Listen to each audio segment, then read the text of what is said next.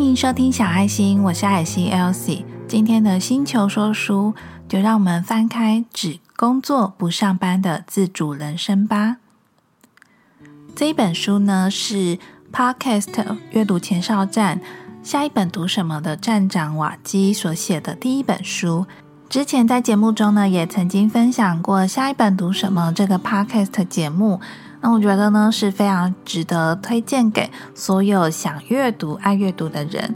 那我自己呢也是忠实的听众。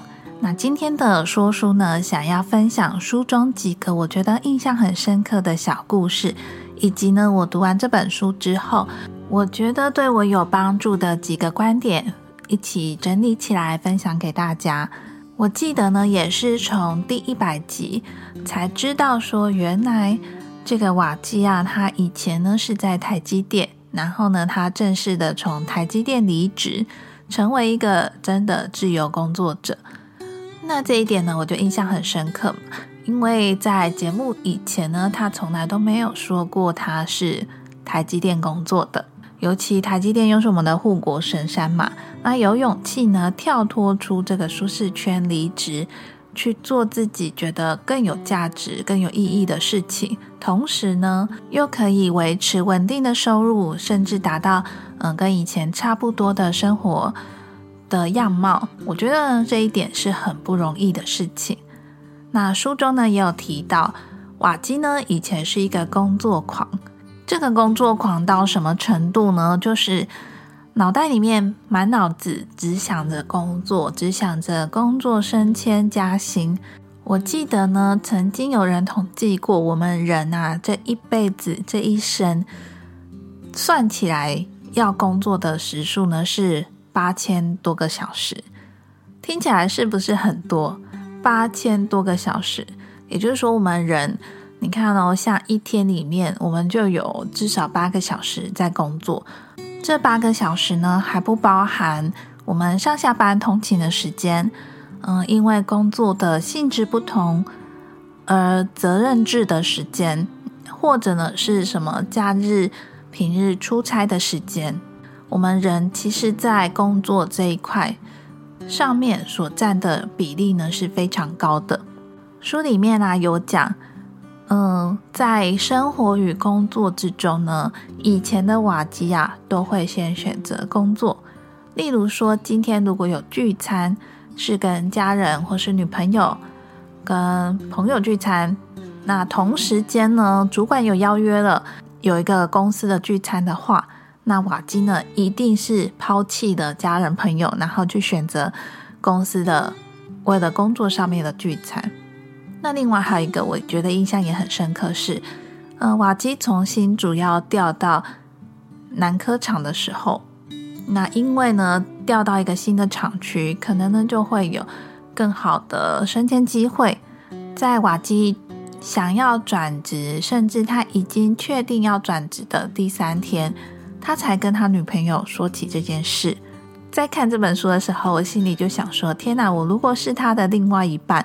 我可能没有办法跟这样子的人继续相处下去，因为就是有一种不备受尊重的感觉，然后会有一种原来我的另一半一直都在忙工作，那我的重要性在哪里？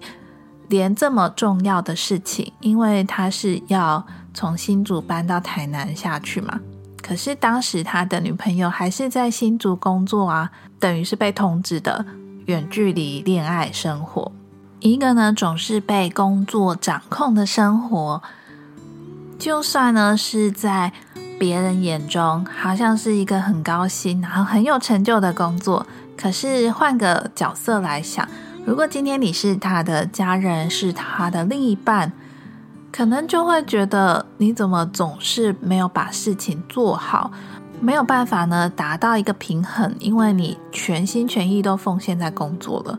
这一点呢，也是借此来警惕我自己，因为我今年的目标呢，就是想要在工作跟自己的生活上面达到一个算是接近比较理想的平衡。当然，我知道很少人能够做到非常完美的平衡，可是呢，我希望至少呢，可以。警惕我自己，如果说我回到家居然还在忙工作的话，就要有自觉，就是现在的时间呢是属于生活的时间。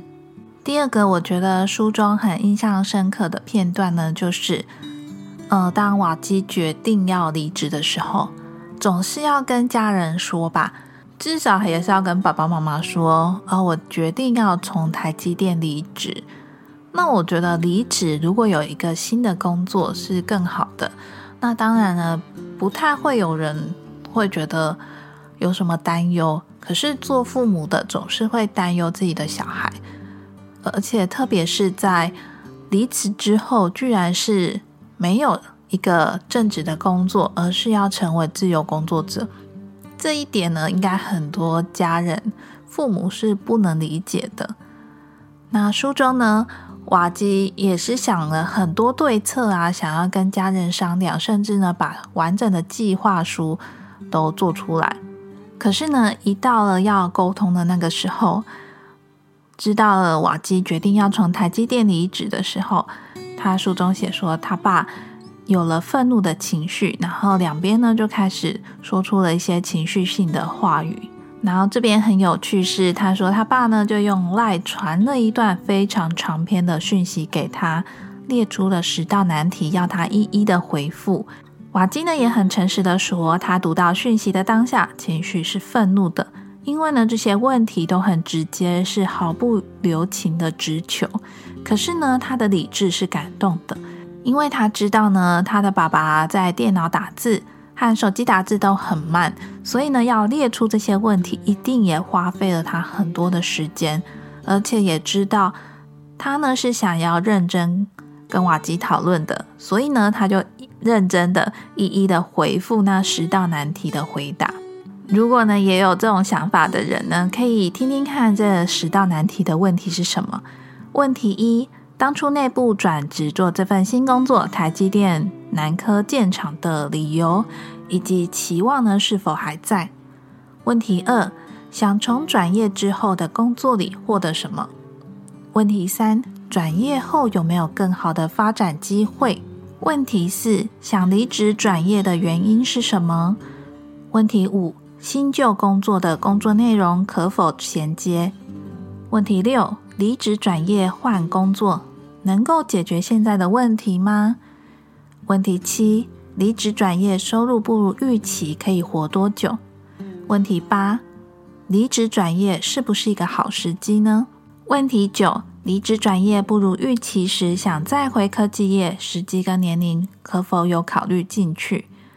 问题十：成为自由工作者前的醒思以及优缺点是什么？听到这里的听众，如果也有。打算要离职创业，或者呢是想要转职的话，我觉得呢不妨参考一下瓦基的父亲写给瓦基的这十道问题，应该会对我们在做决定的时候有一个很好的帮助。刚刚分享的呢是我觉得书里面让我蛮印象深刻的故事，尤其是讲到了跟自己的另一半相处，以及呢跟自己家人的这种沟通。接下来呢，我就整理一下我自己呢阅读完这本书之后几个有记忆点的地方，跟大家做分享。第一个呢是微型目标的设定。通常啊，我们很常被引导去做长期的目标，或者是短期的目标设定。那长期的目标设定呢，有可能就是三年、五年以上；短期目标设定呢，通常都会是在一年或是半年左右。那书中有提到呢，把这个关键活动进一步拆解，设定成微型目标呢，可以帮助我们小步小步的迈进。那透过微型目标的设定呢，就可以盘点跟目标之间的距离。简单来说呢，就是每一天做一件小事。那我自己读到这边的时候呢，就会让我联想到有一个管理的方法叫做 OKR。OKR 的英文呢是。Objective Key Result 目标关键成果。那如果听到这里对 OKR 怎么设定啊有兴趣的朋友呢，可以 Google 看看。虽然呢我知道这个 OKR 的管理但是呢，我并没有实际的把它实践在我现在工作啊或是生活的管理上面，所以呢，也没有什么好跟大家做分享的。不过呢，我觉得微型目标设定呢是很棒的一个观点，因为有时候我们把它拆解成更小的目标，然后达成的时候，你就会更清楚自己下一步该做什么。好，那第二个呢是放弃跟拒绝的框架。书中呢有用了 PDCA 的这种思考模式，然后做出了一个框架图。这个框架图呢可以来决定我们是否遇到事情的时候要不要放弃啊，或者是拒绝。我必须呢很老实的说，我看到这个框架图的时候，完全可以连接到。这个是理工脑的人才有办法写出来的东西。嗯，我自己觉得很喜欢，然后也对我有帮助的地方，是因为现在呢，我也是同步的斜杠在经营自媒体平台。那平台这么多，很多时候呢，我们都常常花了非常多的力气在一些报酬很低的地方，可是却又舍不得放弃。这里呢，有一句话要分享给你。知道不做什么比知道做什么还要重要。知道不做什么比知道做什么还要重要。如果在经营上面有遇到一些卡关啊，或是不知道这个要不要继续下去的时候，也可以透过书中的这个放弃跟拒绝框架来帮自己审视一下，然后做决定吧。第三个呢是多个角色定义。我觉得这本书很特别的地方是，他在第一个章节的时候是认识自己。认识自己这件事情真的非常的重要，不管是自己想要创业，或者自己想要经营个人平台，或者呢是在选择自己要做什么样的工作，都一定必须得先认识自己。前面我提到嘛，就是我们人一生中花在工作的时数上面是非常多的。所以，如果可以透过更认识自己，然后找出我们想要成为什么样的人，想要什么样的人生，那这些呢，都是要透过我们把自己的角色身份写下来，然后去找出在这些角色里面的一些共同点。举例来说呢，像是我同时具有妈妈的身份，具有妻子的身份，具有员工的身份。那这些身份里面有没有一些共通点呢？这边呢，我就举例瓦基所选出的三个身份跟三个共通点。他选出的三个身份呢是主管、作家跟国标舞者。从这三个身份呢所整理出来的共通点有：第一，成为模范的榜样；第二呢，贡献所长和教学相长；三，分享自己的观点。在认识自己这一步呢，有非常多的工具跟方法可以帮助我们。那我觉得透过多重身份来找出相同的共同点呢，这个也是一个可以帮助我们更了解自己的一个方法。所以呢，你也可以写下自己拥有的多个角色身份，然后去整理出有哪些共同点吧。好，那第四个呢是商业模式图。其实呢，在很多书中呢，都会分享商业模式图。那这本书里面呢，我自己觉得比较不一样的是，瓦基呢用他自身的经验，因为他真的是有用了这个商业模式图去思考出自己离职创业之后的商业模式。那他用这样子呢去分享了两个图，一个呢是在职斜杠，另外一个呢是离职创业。如果呢也是对自媒体经营。有兴趣或者呢，也是走在这条路上的人呢，我觉得也可以透过这个简化过的图来画画看自己的商业模式图。那第五个呢是北极星指标，这个呢我真的是第一次看到吧，因为我从来都没有想过自媒体的北极星指标。先分享一下什么是北极星指标。其实，许多戏骨的创业家说的北极星指标呢，指的就是一家企业唯一重要、唯一重要的指标，指引着全体上下全部呢都朝着同一个方向迈进。